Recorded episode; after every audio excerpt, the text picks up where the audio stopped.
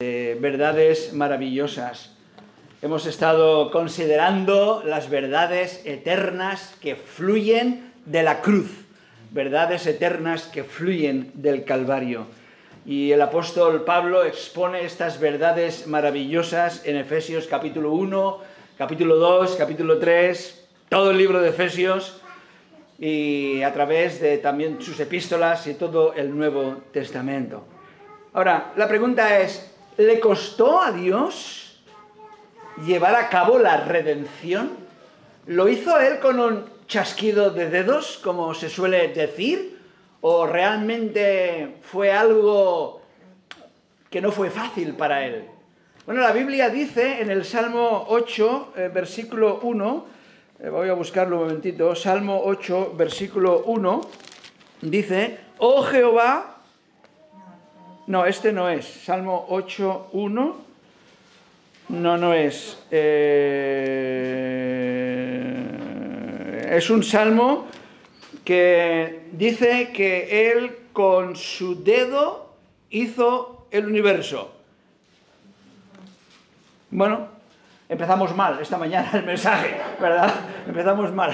Pero bueno, espero que nos podamos corregir en el mensaje durante el mensaje. ¿eh? Hay, muchos lugares en la Biblia, no hace falta que lo busquéis y que estéis ahí preocupados por ello.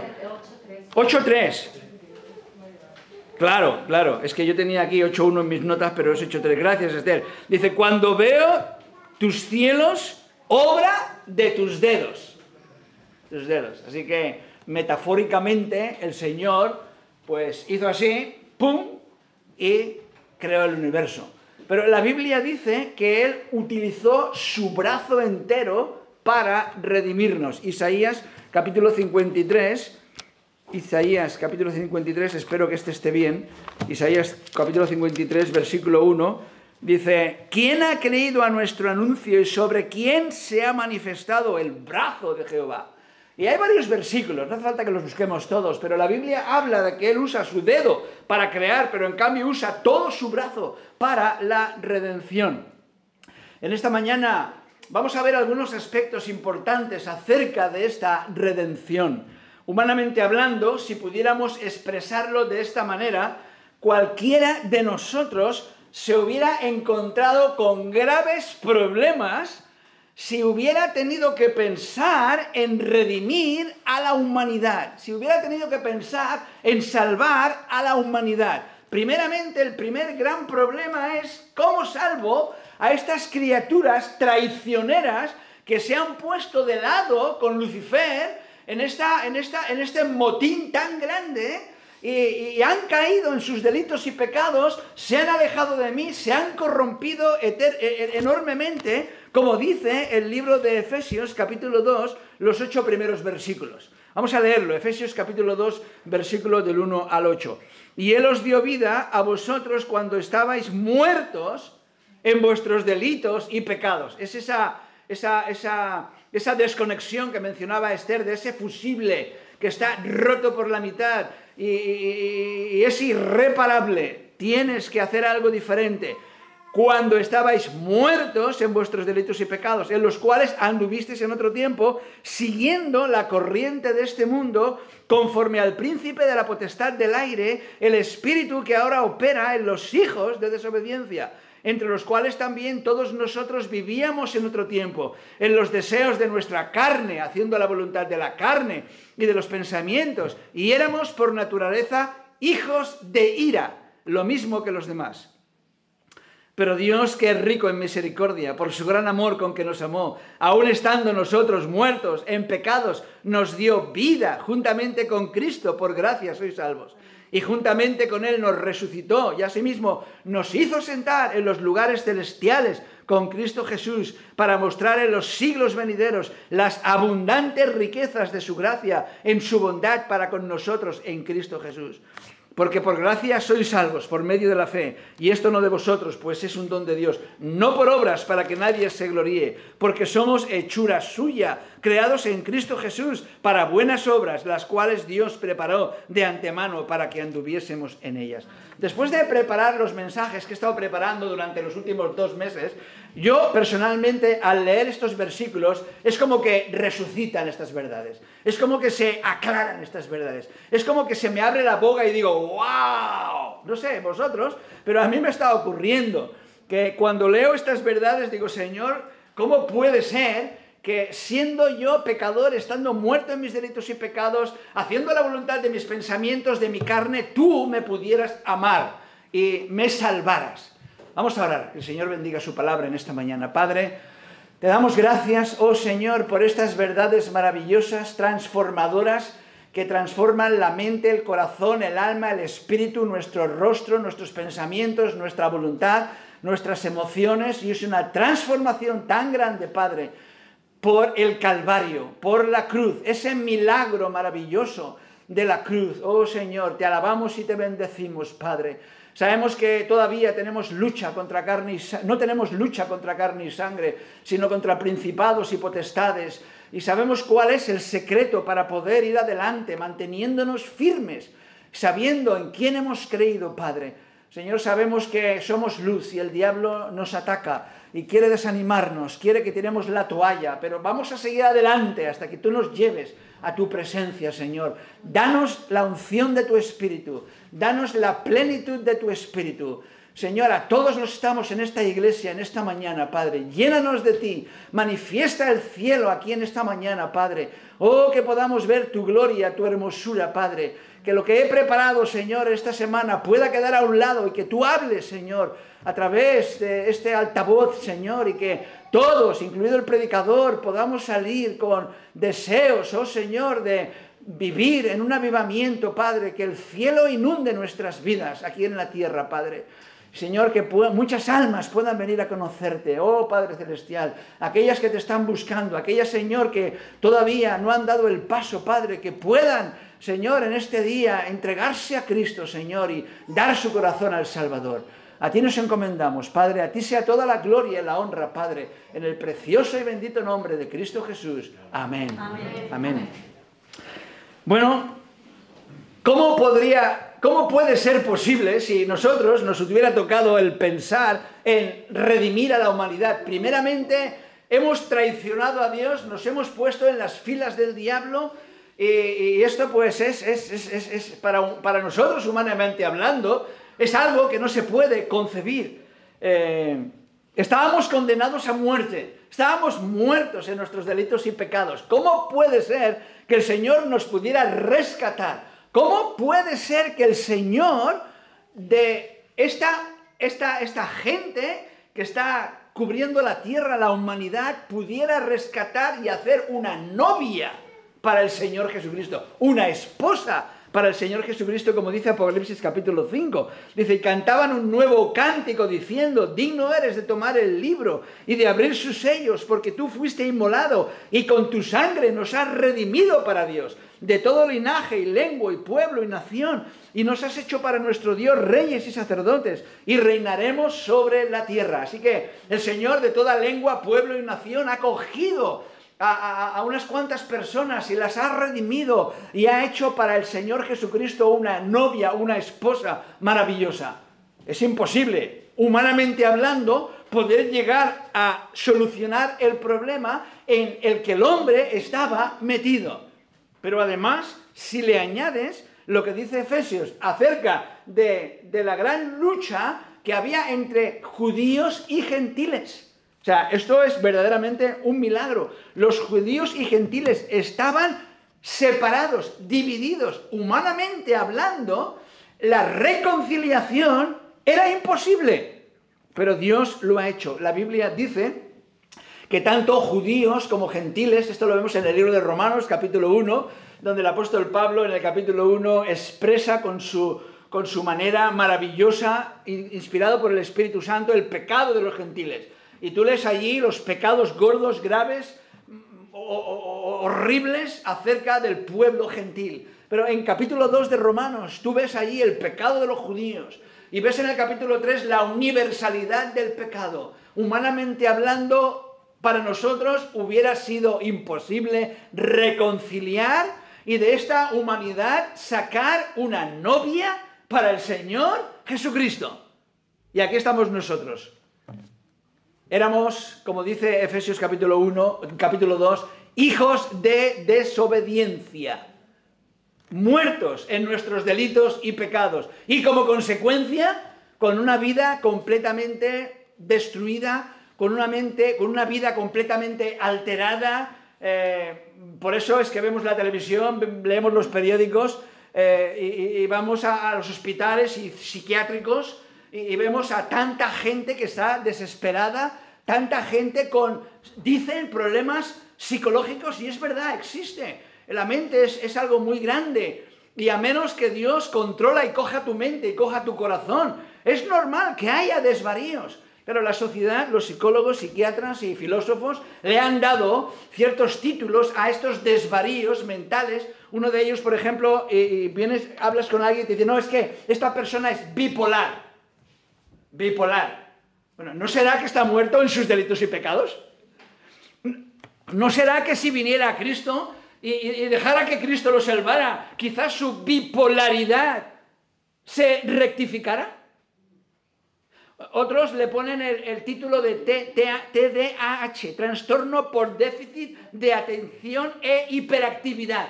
Bueno, es un título, es un título, un letrerito que clac, le han colgado a la persona porque la ciencia no sabe dónde colocarlo. Yo no digo que no haya problemas que necesites atención, algún problema físico, algún problema hormonal, algún problema neuronal, eh, los hay, existen y es necesario la medicación, pero, pero este mundo está muerto en sus delitos y pecados y muchas de estas etiquetas que el hombre coloca no es otra cosa que simplemente la separación de nuestras vidas en relación a Dios. Otros le dicen trastorno de personalidad. Bueno, el apóstol Pablo lo menciona claramente aquí en Efesios 2, capítulo 1, versículo de 3. Dice, estabais muertos en vuestros delitos y pecados. ¿Cómo le llamará la ciencia o la psicología? ¿A, qué, qué etiqueta le van a poner a esto? Estáis muertos en vuestros delitos y pecados, en los cuales anduvisteis en otro tiempo, siguiendo la corriente de este mundo, conforme al príncipe de la potestad del aire, el espíritu que ahora opera en los hijos de, de desobediencia. Los hijos de desobediencia. Estamos ahora mirando a ciertas características de los hijos de desobediencia. Quizás no vemos la negrura en nosotros mismos de estas verdades de Efesios y le damos poco valor a lo que Cristo hizo en el Calvario. Claro, si tú no ves el problema de tu corazón, que estás muerto, que estás siguiendo la corriente de este mundo, que te has que te has asociado con Lucifer, con el diablo, entonces no vas a ver lo maravilloso que es el, Calvario. Nuestra mente estaba en tinieblas y no podemos ver claramente. Eh, nuestra voluntad estaba endurecida y siempre escogía el yo. Y sobre todo, si sacamos algún beneficio, pues entonces todavía peor. Nuestra alma estaba muerta y por seguir el ejemplo de Esther, es como aquel que tiene una radio o un televisor y, tiene un fusible fundido e intenta sintonizar y no hay ningún tipo de sintonía. Porque hay que abrirlo, hay que mirar y a ver qué lámpara de aquellos antiguos, ¿eh? aquellas televisiones donde habían lámparas, lleno de lámparas, y, a veces venía el técnico a, casa, ¿no? Y, yo veía como el hombre, y, yo digo, es que esto es imposible repararlo. ¿Cómo? ¿Cuánto sabe este hombre, verdad? Imaginaos Dios para poder traer la redención y, salvarnos. Además, como dice también Efesios capítulo 2, versículo 2, siguiendo la corriente de este mundo, conforme al príncipe de la potestad del aire, estábamos metidos en un río. No sé si alguna vez has visto en televisión, no sé si alguien lo habrá experimentado, meterse en una de esas canoas eh, allí por Lérida, ¿no? Y entrar en esos rápidos y entrar y saltar y, bueno, todos hemos visto alguna vez alguna película, ¿no? Y, es película y estamos ahí, estamos nerviosos porque sabemos que va a venir la catarata y quizás la barca se va a volcar, ¿no? Y no hay solución. Estás metido en un río, estás metido en un, en un, en un cañón, estás metido eh, eh, en, un, en un rápido de aquellos que tienes que simplemente hacer lo que puedas para mantenerte en la barca y no caerte. Así estamos nosotros, metidos en esa vida alejados de Dios, muertos en nuestros delitos y pecados, alejados del cielo, sin esperanza, sin Dios en el mundo. Ahora, para entender lo grave de esta situación, tenemos que entender un poco más la naturaleza y la estatura de la persona a la que estamos desobedeciendo. No es lo mismo si hay en una familia dos hermanos y un hermano le dice, el mayor le dice al pequeño, Tony o Miguel, saca la basura. Y el hijo, el hermano pequeño, que es el hijo pequeño de la familia, le dice al hermano mayor, no me puedes obligar y ni los sueñes que voy a sacar la basura. Esto ocurre, ¿no? El hermano pequeño le dice, sácala tú si quieres. Claro, no es lo mismo si el hijo pequeño se lo dice al padre. El padre le dice, hijo, saca la basura. Y el hijo pequeño coge fuerzas, coge oxígeno y dice, no me puedes obligar, sácala tú si quieres. Pero claro, no es lo mismo si este joven ya ha crecido un poco y un día, después de hacer una fechoría, está sentado en el banquillo, en un juzgado, y el juez dictamina algo y el, aquel adolescente o joven le dice al juez, no me puedes obligar, hazlo tú si quieres. ¿Cómo? Sin embargo, cuando se trata de Dios, hermanos, le decimos a Dios, no me puedes obligar, no lo voy a hacer. ¿Cierto? Y nos parece grave que un mocoso le diga a un juez, no me puedes obligar, no lo voy a hacer. Pero no nos parece tan grave cuando se lo decimos a Dios. Dios nos habla por su palabra y le decimos a Dios, me entra por aquí y me sale por aquí. Yo haré lo que me dé la gana. Y esto lo hacemos de forma práctica en muchos aspectos de nuestra vida. Y Dios dice una cosa, pero a nosotros nos da igual. Y realmente estamos retando al juez de toda la tierra cuando Él claramente nos da un mandamiento en su palabra y nosotros le decimos, simplemente lo ignoramos. Lo ignoramos, cerramos nuestros oídos y hacemos lo que realmente queremos. Así que no es de extrañar, hermanos, que Dios haya creado o vaya a crear un infierno para el diablo y sus ángeles. Y aquellos que le dicen, no me da la gana. Es el lugar donde van a ir esas personas. Porque Dios ha hablado claramente. Ya veremos más adelante, espero que nos dé tiempo eh, a poder terminar el mensaje. Y veremos claramente el gran amor de Dios, lo que Él ha hecho por nosotros. Así que hay muchos que eh, retan a Dios y dicen, yo no entiendo, ¿cómo puede ser que si Dios es amor exista un infierno? ¿Cómo? Pues es normal, es lógico. Si tú le dices a Dios, no me da la gana, no quiero hacer lo que tú me dices, pues es normal que no puedas entrar en su presencia, porque Él no va a permitir que ningún pecado entre en su presencia. Y es por esa razón que todas aquellas personas que deciden hacer su voluntad y deciden rechazar a Cristo, finalmente sean enviados por ellos mismos al infierno eterno. A propósito, el infierno no está creado para las personas. El infierno va a crearse para el diablo y sus ángeles, pero van a ir allí todas las personas que no estén revestidas de Cristo. No hay castigo suficientemente fuerte para aquellos que se rebelan en contra del Dios Todopoderoso. No hay. Así que, hermanos, la pregunta es, ¿por qué tenemos tanta insensibilidad al pecado? ¿Por qué tenemos tanta insensibilidad? ¿Por qué nos cuesta tanto obedecer a Dios? ¿Por qué nos cuesta tan poco desobedecer a Dios? La costumbre de pecar hace que le demos cada vez menos importancia al pecado, porque nos acostumbramos al pecado. Nuestras conciencias se acostumbran y entonces no entendemos la gloria de Dios. Y Dios nos dice en su palabra algo y nosotros nos lo tiramos a la torera. y no estamos dispuestos a obedecer. El mundo ve de lo más normal romper las leyes de Dios. Pero el cristiano no tiene que verlo de lo más normal. Si tú dices que eres cristiano y te da lo mismo 8 que 80 en cuanto a lo que Dios dice en su palabra, plantéate si realmente te has convertido a Cristo. Porque en la iglesia hay trigo y hay cizaña también. Y el Señor le dice a sus apóstoles, no, dejar crecer juntamente el trigo y la cizaña no vaya a ser que si la arrancamos, arranquemos trigo también con ello.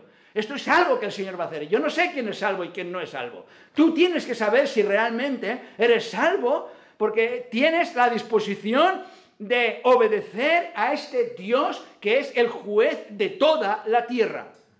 Y esto me lo tengo yo que, plantear y nos lo tenemos que plantear todos nosotros. No, no tenemos, no debemos de tener la actitud de decirle a Dios, Señor, gracias, pero yo haré lo que me parezca, haré lo que me parezca. A menos que el Espíritu Santo abra nuestros ojos, traiga nuevamiento y nuestras conciencias se sensibilicen acerca del pecado, incluso después de ser salvos. Vamos a tener que, que, negarnos, vamos a tener que ser sinceros. El Señor a veces trae pruebas a nuestras vidas para sacudirnos, porque estamos viviendo en nuestra propia corriente, estamos viviendo de acuerdo a nuestra imaginación. Nos hemos hecho nuestra propia Biblia, hermanos. Y tenemos que volver otra vez a las escrituras y decir, Señor, perdóname, Señor. Quiero obedecerte, quiero hacer las cosas de acuerdo a tu voluntad. Y el creyente tiene que decir lo que dijo el, rey David en Salmo 139. Examíname, oh Dios, examíname y conoce mi corazón. Pruébame y conoce mis pensamientos y ve si hay en mí camino de, perversidad y guíame en el camino eterno. Oh Señor, que el cielo pueda bajar a mi vida, que el cielo pueda bajar a mi familia, que el cielo pueda transformar mi vida terrenal completamente, porque yo creo que hay demasiado infierno en las vidas de cristianos. Y el cristianismo del siglo XXI está muy dominado por el infierno. Así que, hermanos, a menos que nos mantengamos en el centro de la voluntad de Dios, a menos que nos mantengamos expuestos a la frecuente meditación de la palabra. La frecuente meditación de la palabra. A menos que nos mantengamos expuestos a la predicación de la palabra. Y a menos que nos mantengamos en buena comunión con el Espíritu Santo de Dios, vamos a ser afectados por el mundo infernal en la vida terrenal. Por eso el apóstol Pablo dice aquí en el versículo 2, el espíritu que ahora opera, es un espíritu, es un espíritu, es un ambiente. Es la costumbre que hemos traído de la vieja vida. Tenemos que tener cuidado, como ya he dicho en otras ocasiones. ¿Qué es lo que traemos de la vieja vida? No hay nada de la vieja vida que pueda ser redimido. Todo tiene que ser muerto, todo, tiene que ser matado, como dice Colosenses capítulo 3. Haced morir en vosotros lo terrenal. Fornicación, esta semana lo estábamos, no, no me acuerdo con quién, lo estábamos mencionando. Fornicación, la palabra pornella, la palabra pornografía viene de ahí y este mundo está lleno de, esta, de este pecado que coge el corazón de los varones y también de ciertas mujeres y los destruye y los completamente los anula y nos aniquila. Hermanos, huyamos de la sensualidad del siglo XXI. Así que haced morir pues lo terrenal en vosotros. Fornicación, impureza, palabra... Mm, bueno, Colosenses capítulo 3. Colosenses capítulo 3. Dejemos que la Biblia lo diga. Colosenses capítulo 3. Dice, haced morir pues lo terrenal en vosotros, fornicación, impureza, pasiones desordenadas, malos deseos y avaricia, que es idolatría, cosas por las cuales la ira de Dios viene sobre los hijos de desobediencia. Lo mismo que leemos en Efesios capítulo 2, versículo 2, los hijos de desobediencia. Hay una multitud de hijos de desobediencia. Y nuestra sociedad está llena de hijos de desobediencia. ¿Quieres ser tú uno de ellos? ¿Quieres ser tú uno de esos hijos de desobediencia que le dicen al juez de toda, de toda la tierra que te lo crees tú que voy a obedecerte? Quizás no lo decimos en voz alta, pero lo pensamos. Lo pensamos y lo demostramos con nuestras acciones, muchas veces. Porque no queremos y no nos da la gana de darle la gloria a Dios. En lugar de obedecer a Dios, muchas veces lo que hacemos es obedecer a los instintos de nuestra carne y de la concupiscencia de la carne. Como he dicho, este mundo está lleno, está lleno. Y los cristianos tenemos que tener cuidado, tenemos que tener cuidado, cuidado, cuidado, cuidado, cuidado, cuidado. Porque cuando entra y hace nido en nosotros, cualquier pecado de la carne, de esta concupiscencia o de otras cosas, Puede ser la testarudez de nuestro carácter. Como alguien hace poco dijo, no, es que yo tengo un carácter con muy mala... Pum, pum, pum. Lo que dan las vacas, ¿vale? Tengo un carácter con muy mala esa. Es que eres cristiano. O sea, tú no puedes tener un carácter de este tipo y ser cristiano. A lo mejor lo tienes, a lo mejor eres carnal hasta las cejas. Y estas cosas no te las has planteado nunca. Pero hermanos, tenemos que tener cuidado cada persona que ha nacido en la familia de Adán, que somos todos, tenemos tendencia, hermanos, al egoísmo. ¿Sí? Tenemos tendencia al egoísmo. tenemos tendencia a querer ser servidos. Tenemos tendencia a imaginarnos nuestras normas y nuestras leyes excusas baratas que no sirven para nada con el propósito de ser servidos y de hacer lo que yo quiero. Hacer lo que yo quiero. Buscamos primeramente nuestra gloria, buscamos primeramente nuestros propios intereses en lugar de los intereses de Dios. En lugar de los intereses de Dios. Menudo cuadro estoy pintando en esta mañana, hermano. Pero es la realidad, ¿eh? Es la realidad. Somos muy duros somos muy duros. Y no queremos estar bajo el grupo de los hijos de desobediencia. Queremos estar en el grupo de los hijos obedientes, que están dispuestos a ser mártires por Cristo, que están dispuestos a que Jesús sea el Señor, el Señor. Y quizás es más difícil en el siglo XXI que en el siglo I. Ya lo he dicho muchas veces. ¿Quién es César? ¿Quién es, quién es Señor, César o Cristo? Bueno, pues era, eran 20 segundos. tiene que ser muy duro ¿eh? ser comido por un león, ¿eh? esos dientes grandes, ¿verdad?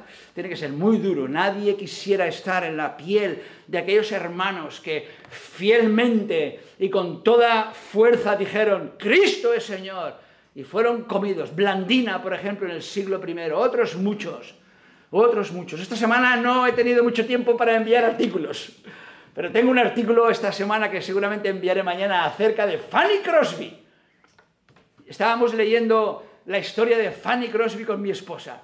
Y yo no podía leerla, es que estaba quebrantado. Intentaba leerla y no podía, no podía leerla. Una mujer llena del Espíritu de Dios. La voy a enviar mañana. Voy a intentar sacar el tiempo para, para editarla, traducirla y enviarla mañana. Fanny Crosby, una mujer, una niña que cuando era bien pequeña le dieron un medicamento y quedó ciega. Se, quedó ciega. Y ya no vio por el resto de su vida. Y es una mujer que escribía poesía y escribió miles de himnos con tonos evangelísticos. Que D.L. Moody y Gitano Smith, otro evangelista, y, otros muchos usaron sus, música en las campañas evangelísticas. Una mujer ciega, pero llena del Espíritu de Dios. Y qué bendición. Juan Ramón está viendo a Fanny Crosby ahora, hermana. Y nosotros un día también la veremos, a Fanny Crosby y a otros muchos. Gloria a Dios. Queremos estar en el grupo de los obedientes, no en el de los, de los, desobedientes. Queremos ser llenos del Espíritu y no llenos del Espíritu de esta generación y de esta edad. Pero la Biblia también dice que no solamente hay un grupo muy grande, la gran mayoría que son hijos de desobediencia, pero también la Biblia dice que son hijos de ira.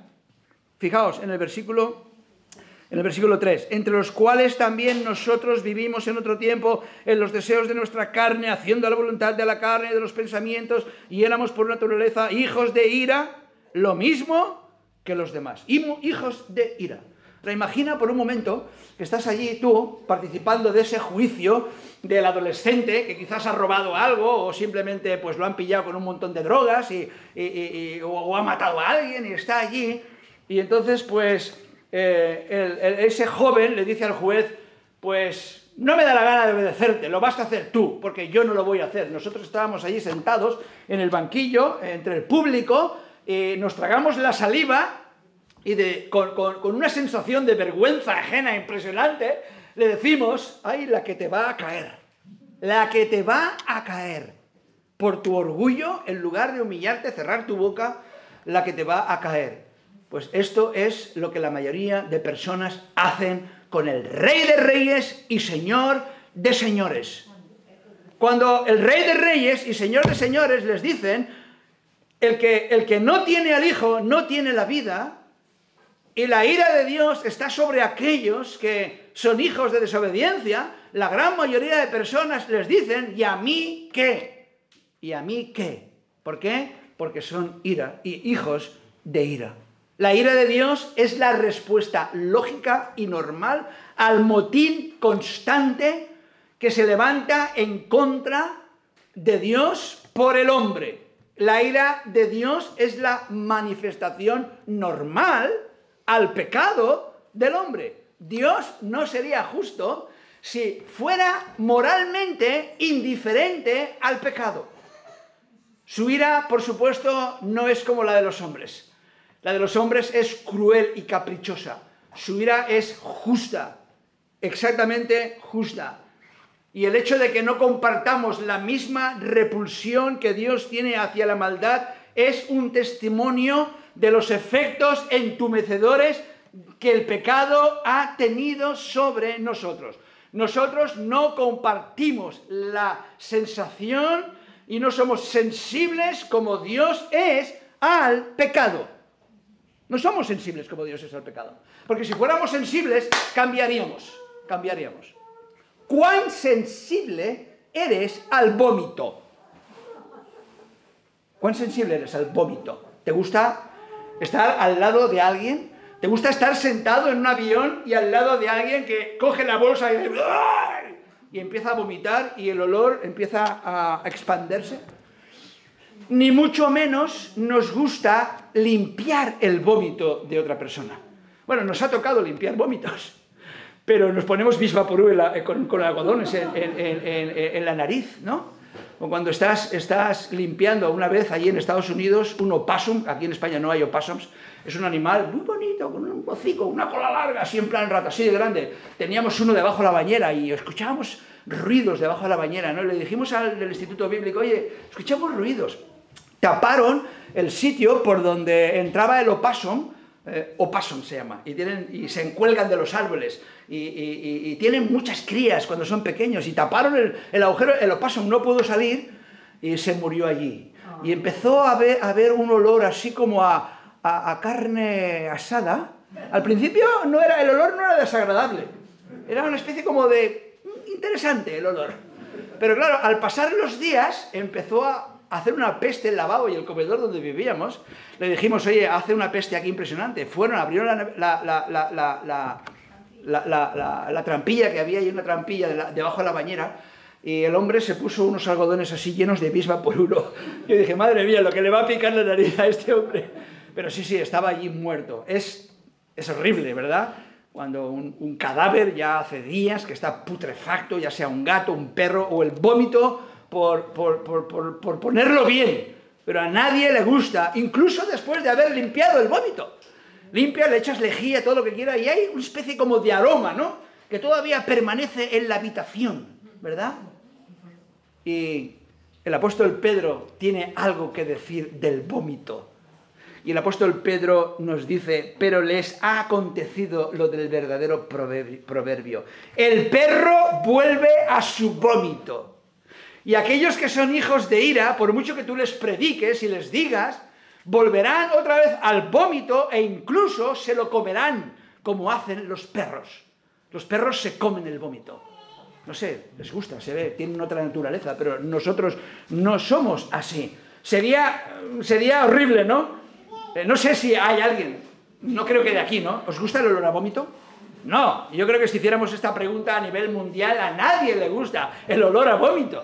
Pero cuando Dios ve al hombre que se ha ido detrás de Lucifer, cuando Dios ve al hombre que le ha levantado el puño y le ha dicho, no me interesa, no quiero saber nada, eh, déjame en paz.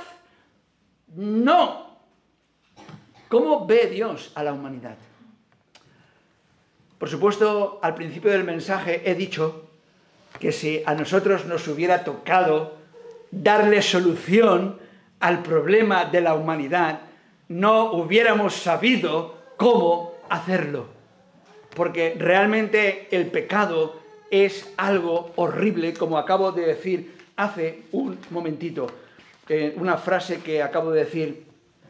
Así que vamos un momentito a 2 Tesalonicenses capítulo 1, 2 Tesalonicenses capítulo 1.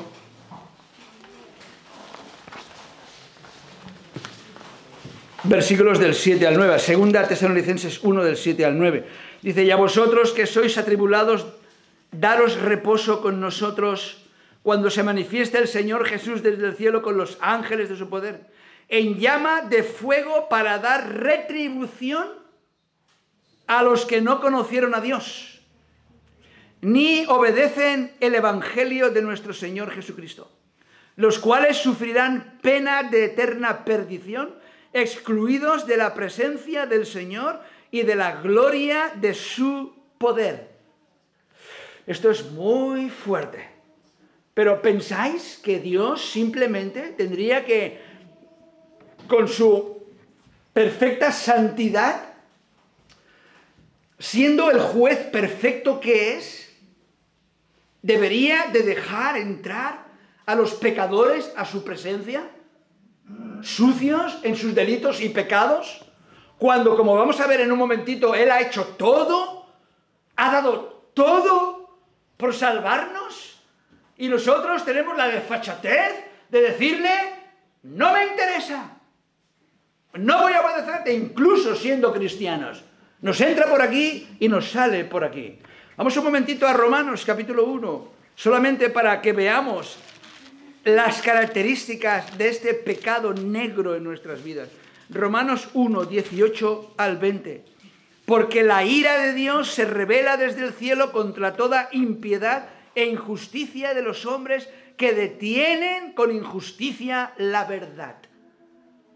Hay, hay, personas que detienen la verdad con injusticia. Hay muchas personas. Han habido muchas personas a través de la historia. Esta mañana mi esposa y yo estábamos leyendo acerca, no me acuerdo el nombre ahora, de alguien que realmente defendió la fe. Nació en el 1800 y murió en el 1929, me parece.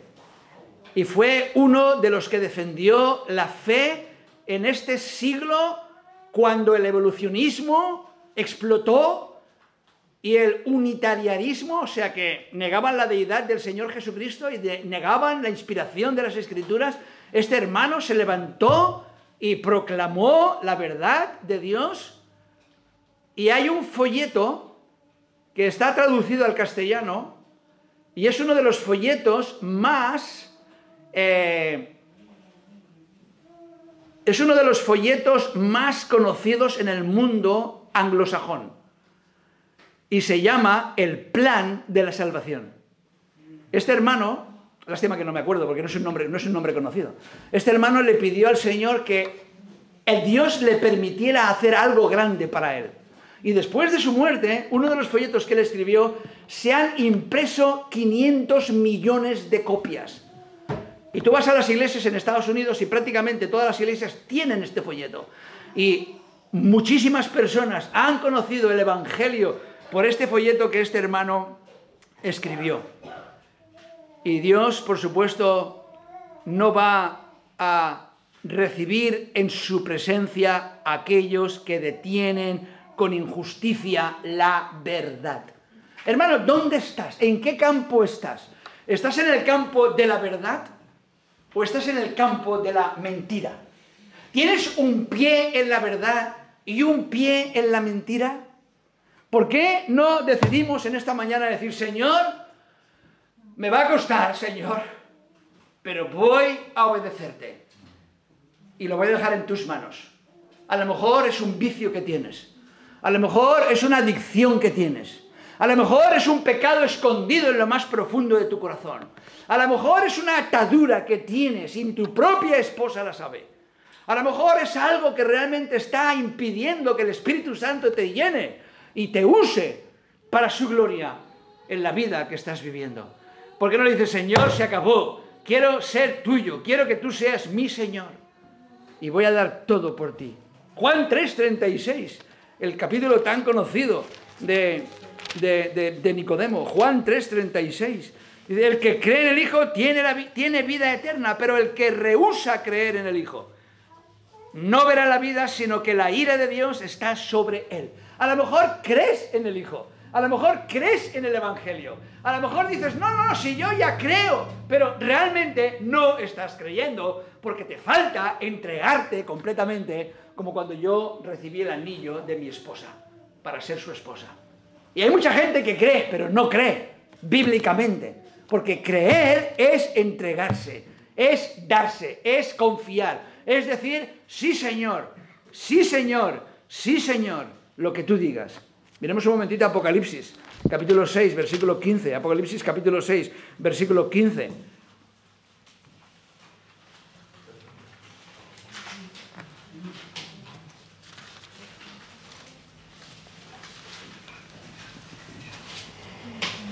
Y los reyes de la tierra y los grandes, los ricos, los capitanes, los poderosos y todo siervo y todo libre se escondieron en las cuevas y entre las peñas de los montes.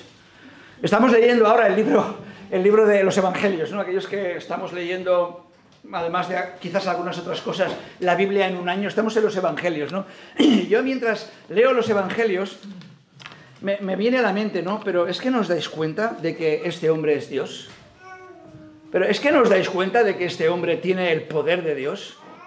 ¿Nos dais cuenta que ha resucitado a Lázaro? ¿Nos dais cuenta que ha sanado a un leproso?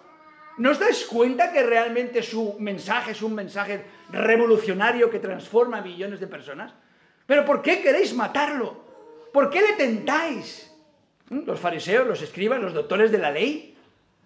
Y el problema es que muchos de nosotros actuamos de la misma manera. Versículo 15. Los reyes de la tierra, los grandes, los ricos, los capitanes, los poderosos y todo siervo y todo libre, se escondieron en las cuevas y entre las peñas de los montes. Si yo estuviera ahí y viera esto, saldría de la cueva y diría, Señor, ten misericordia de mí, Señor. Pero hay gente que no quiere, incluso aún viéndolo.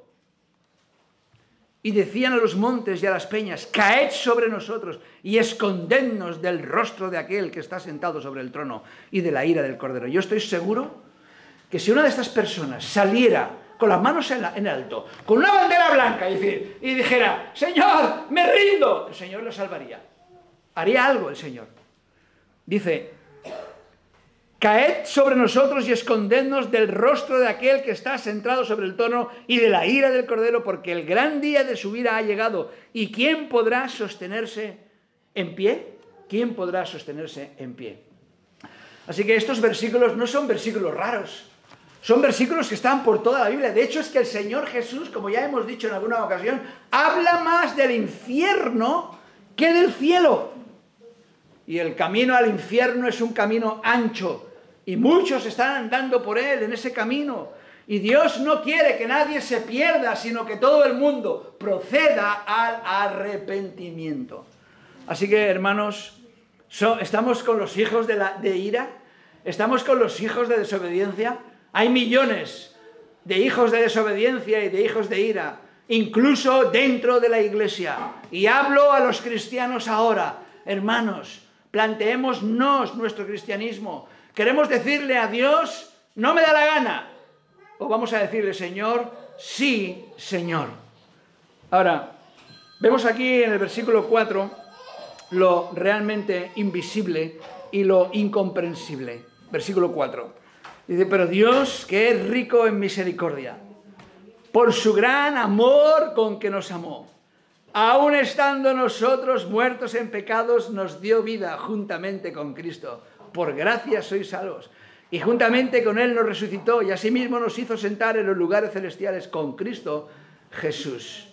Así que, hermanos, por razones que no comprendemos en el seno de la Trinidad, Dios decidió amar al mundo. ¡Qué maravilla! Yo no podría haberlo ideado. Yo no podría haber salido con este plan.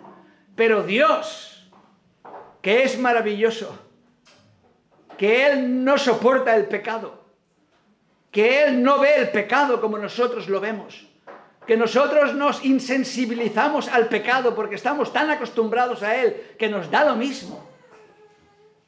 Dice, pero Dios, que es rico en misericordia, por su gran amor con que nos amó.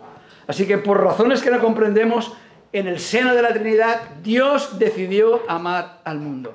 Y nuestras mentes quedan paralizadas por el hecho de que Dios decidió amar a los pecadores y en ese grupo estoy yo y estás tú. Y yo me pregunto, Señor, ¿por qué? Él no escogió a lo mejor de los hombres. Él escogió a lo vil. Como dice el libro de Romanos capítulo 3, Romanos capítulo 3, versículos del 10 al 18. Dice, como está escrito, no hay justo ni a un uno, no hay quien entienda, no hay quien busque a Dios. Todos se desviaron a una, se hicieron inútiles. No hay quien haga lo bueno, no hay ni siquiera uno. Sepulcro abierto es su garganta, con su lengua, con su lengua engañan. Veneno de áspides hay debajo de sus labios. Su boca está llena de maldición y de amargura. Sus pies se apresuran para derramar sangre. Quebranto y desventura hay en sus caminos. Y no conocieron camino de paz. No hay temor de Dios delante de sus ojos. Así que estamos en el grupo de los desobedientes, en el grupo de aquellos que le dicen al juez de toda la tierra, no me da la gana de hacerlo y voy a vivir de acuerdo a mi manera Estamos en el grupo de, los hijos de ira que van a recibir la ira de Dios y Dios, dice la palabra de Dios, que nos ama. Y Dios hizo hijos de enemigos. Y Dios dice que a todos los que le recibieron, a los que creen en su nombre, les dio potestad de ser hechos hijos de Dios. Por eso mi vida ha sido transformada. Por eso la vida de Esther en el en el budismo ha sido transformada. O la vida de la, otra Esther, la hermana Esther, hace mes y medio, ha sido transformada en medio de una religión oscura y vacía por el poder de la sangre y de la cruz, como leemos en Efesios capítulo 1. Así que dice la Biblia, más a todos los que le recibieron, a los que creen en su nombre, les dio potestad de ser hechos hijos de Dios. Así que, ¿quieres recibir a Cristo en esta mañana? ¿Quieres decirle, sí, Señor? Me rindo a ti, Señor. No voy a seguir más con mis razonamientos. Me rindo a ti, Señor. Y si eres cristiano y estás andando en tus caminos y estás desobedeciendo a Dios y le estás diciendo, no me da la gana, ¿por qué no paramos y le decimos, Señor, háblame, que tu siervo oye, para obedecer? Así que el Señor ideó la manera de la redención, la manera de la redención. Y allí en el Edén empezó la redención y lo hemos predicado ya muchas veces. Cuando Adán y Eva pecaron y el Señor viene al, jardín del Edén y les viste de pieles de animales inocentes que han dado sus vidas en lugar de la sangre de, Adán y Eva. Y esta historia la tienen que explicar a, Caín y Abel. Y Abel coge la idea de la redención y la pone en práctica, pero Caín es hijo de desobediencia, es hijo de ira y mata a su hermano porque es un asesino. Y así en la historia vemos dos líneas de piadosos y de impíos. ¿Y dónde estamos nosotros? ¿En la línea de los piadosos o en la línea de los impíos? Y Dios tiene gracia y misericordia, pero su ira se va a derramar para todos aquellos que están fuera del Señor Jesucristo. Y la Biblia dice, por sus frutos los conoceréis. Y si tus frutos no son frutos bíblicos, plantéate si en algún momento has sido salvo. Y vemos allí, en Egipto, cuando el ángel de Jehová iba a pasar por Egipto, matando a los primogénitos. Y aquellos piadosos estaban en la casa y habían matado al cordero pascual y habían cogido su sangre y lo habían puesto en, el, poste, en los postes de la casa y en el dintel de la casa. Y estaban allí escondidos en el hogar, en la obediencia, en la sangre inocente de aquel cordero. Y el ángel pasa y los libra. Y eso es lo que va a pasar a todos aquellos que estamos en Cristo. Y, ese cordón de grana va desde el Edén hasta el final de los siglos. Porque leemos en el libro de Apocalipsis capítulo, capítulo 20, versículo 11, y vi un, un gran trono blanco y al que estaba en él, de delante del cual huyeron la tierra y el cielo, y ningún lugar se encontró para ellos, y vi a los muertos grandes y pequeños de pie ante Dios, y los libros fueron abiertos, y otro libro fue abierto, el cual es el libro de la vida, y fueron juzgados los muertos por las cosas que estaban escritas en los libros según sus obras. Y si Dios no juzgara, no sería un Dios justo, no sería un juez justo. Si Dios dejara pasar el pecado por alto y dejara entrar en el cielo el pecado, no sería justo. Versículo 13. Y el mar entregó los muertos que había en él, y la muerte y el Hades entregaron los muertos que había en ellos. Y fueron juzgados cada, cada uno según sus obras. Y la muerte y el Hades fueron lanzados al lago de fuego. Esta es la segunda muerte. Y el que no se halló inscrito en el libro de la vida fue lanzado al lago de fuego. Así que vemos esta línea, esta, esta, esta, este cordón de grana a través de toda la Biblia, desde Génesis al Apocalipsis y estamos nosotros en el siglo XXI. Vamos a terminar con una ilustración. Siempre nos gustan las ilustraciones, ¿verdad?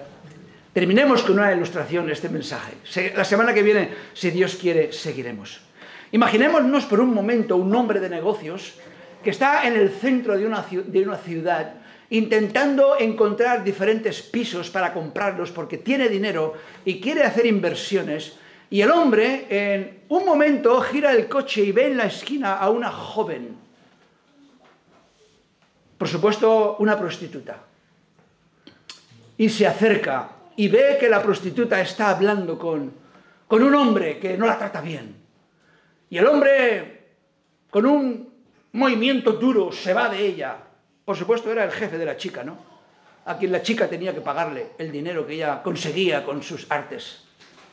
Y aquel joven, aquel hombre de negocios se acerca a la joven y la mira y ve en su cara una cara completamente destrozada por el pecado. Una cara y un rostro vacío.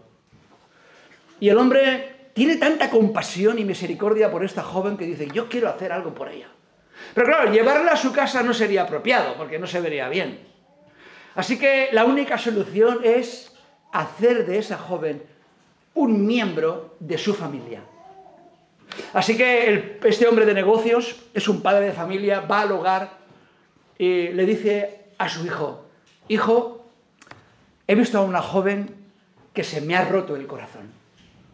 ¿Por qué no vas y la conquistas y te casas con ella? La haces miembro de nuestra familia. Vamos a rescatarla. Y el joven, como era un joven de aquellos obedientes, le dice al padre, es una, es una ilustración, pero hermanos, esto es lo que ha pasado, ¿eh? no riáis, no riáis, esto es lo que ha pasado en el tercer cielo. No, no me dejáis terminar la ilustración con vuestras expresiones, pero esto es lo que ha pasado en el cielo. Y el padre le dice al joven, joven, hijo mío, ves y búscala. Y el joven empieza a irse por los barrios bajos, en los burdeles, buscándola. Finalmente la encuentra y amigos de él dicen, ¿qué haces? Te hemos visto por aquellos barrios, ¿qué estabas haciendo? Y entonces el joven la encuentra e intenta enamorarla. Y le dice, ¿te casarías conmigo? Finalmente, después de una larga conversación, la chica accede a casarse con ella. Seguramente la chica, la muchacha destruida y destrozada, está llena de enfermedades. Y el joven, con la ayuda de su padre, la llevan al médico. Le pagan al proxeneta lo que le debe, le pagan a la justicia todas las cosas que le debe, y aquel joven se casa con aquella mujer. Esta mañana la hermana Esperanza estaba leyendo en el libro de, de Oseas Y es justamente, no, y Oseas también ha leído, es justamente lo que Oseas hizo con aquella mujer prostituta. Así que el joven se casa con ella, la hace parte de su familia y ahora el padre, todos los beneficios y bendiciones que el padre le da al hijo son de la chica también, ¿no? El poder de la resurrección del Señor Jesucristo es el mismo poder que si estamos y somos parte de la iglesia del Señor Jesucristo, es nuestro para poder experimentarlo. Y todas las bendiciones del cielo ahora son nuestras porque estamos unidos al Hijo de Dios, Rey de Reyes y Señor de Señores.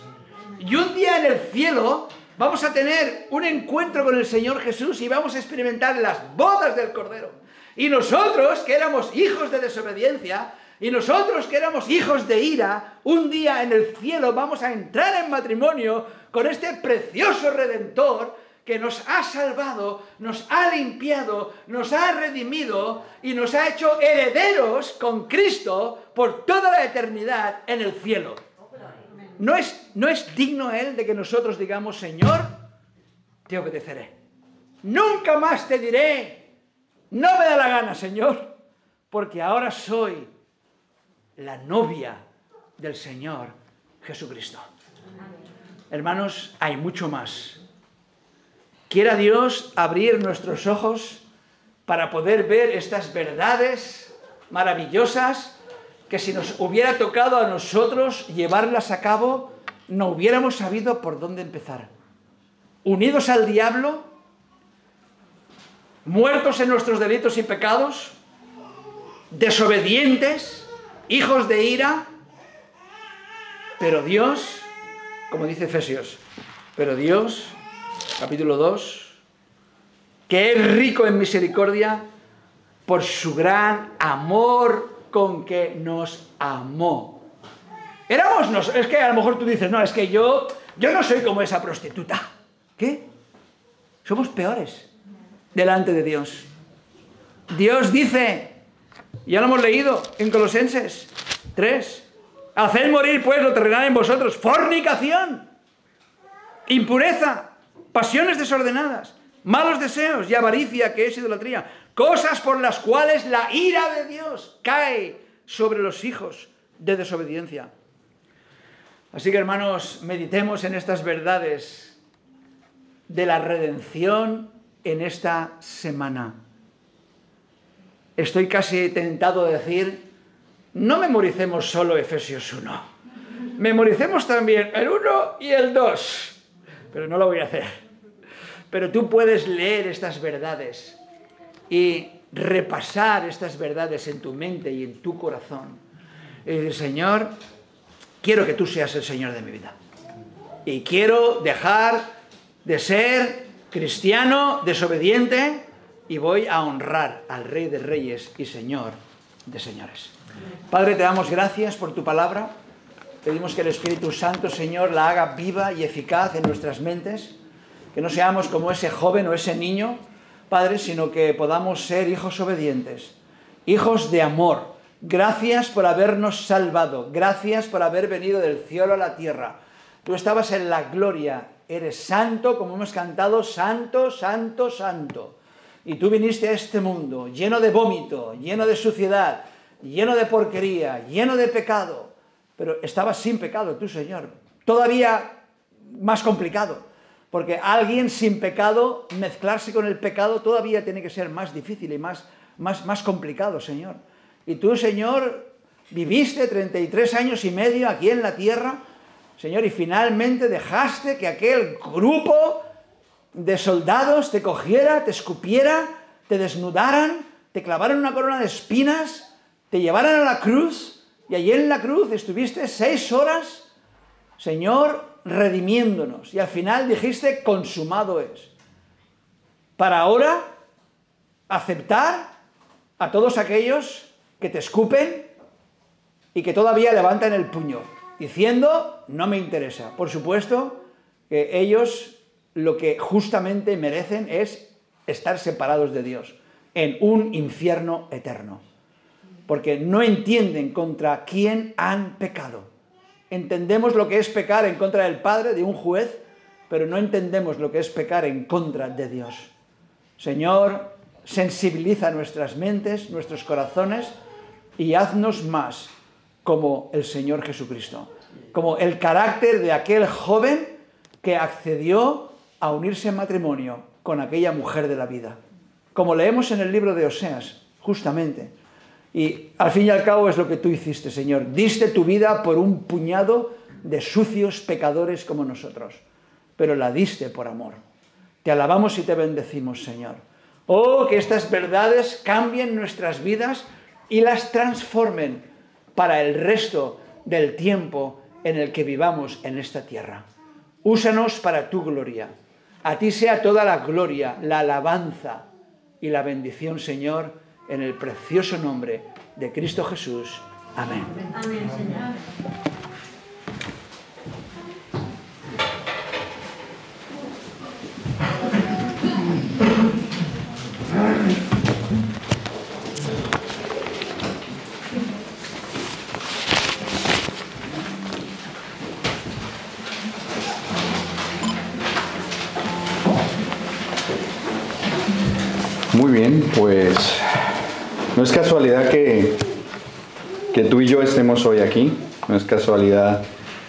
Para el que está allí viéndonos en esta mañana de esta exhortación que hace el Señor a todos y cada uno de nosotros en el día de hoy.